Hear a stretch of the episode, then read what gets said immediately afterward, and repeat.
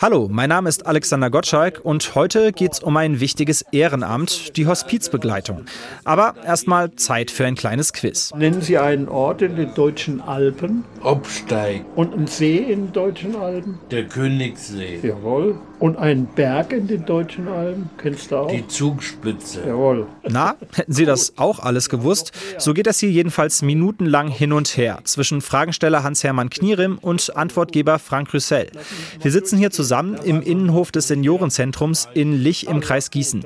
Hier wohnt Frank seit vier Jahren, seit dem Schlaganfall, der ihn halbseitig gelähmt hat. Und hier kommt Hans-Hermann ihn einmal in der Woche besuchen, weil Ja, weil es ansonsten ziemlich langweilig ist. Hans-Hermann Knierim ist ehrenamtlicher Hospizbegleiter. Sein Job ist es, mit schwer kranken oder sterbenden Menschen Zeit zu verbringen, sie aus ihrem Alltag herauszuholen, ihre Einsamkeit zu beenden. Das heißt, zusammen Rätsel lösen, Karten spielen, Spaziergänge machen, Kaffee trinken. Das ist wie ein Freund. Das ist eine persönliche Freundschaft zwischen mir und dem Herrn. Ja, ich würde auch sagen, das ist schon eine Freundschaft, ist entstanden über die Zeit. Nun gibt es aber ein kleines Problem. Der ambulante Hospizdienst in Laubach, zu dem auch Hans-Hermann Knierim gehört, dem fehlt es an Männern. Von 40 Hospizbegleitern sind gerade mal drei Männer, haben mir die Verantwortlichen gesagt.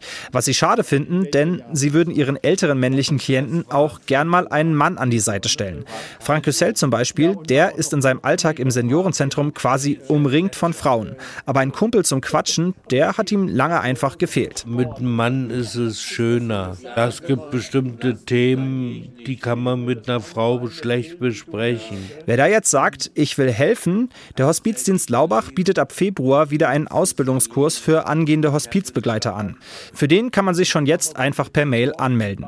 Hans-Hermann Knierim würde den Kurs jedenfalls jederzeit weiterempfehlen. Ich habe noch Kräfte und kann das machen. Und wenn sich jemand darüber freut, dann ist das eigentlich so ein gegenseitiges Freuen. Ich gehe hier auch weg und bin innerlich doch sehr zufrieden, dass wir wieder eine Stunde gemeinsam verbracht haben. Das war Alexander Gottschalk aus dem Seniorenzentrum in Lich.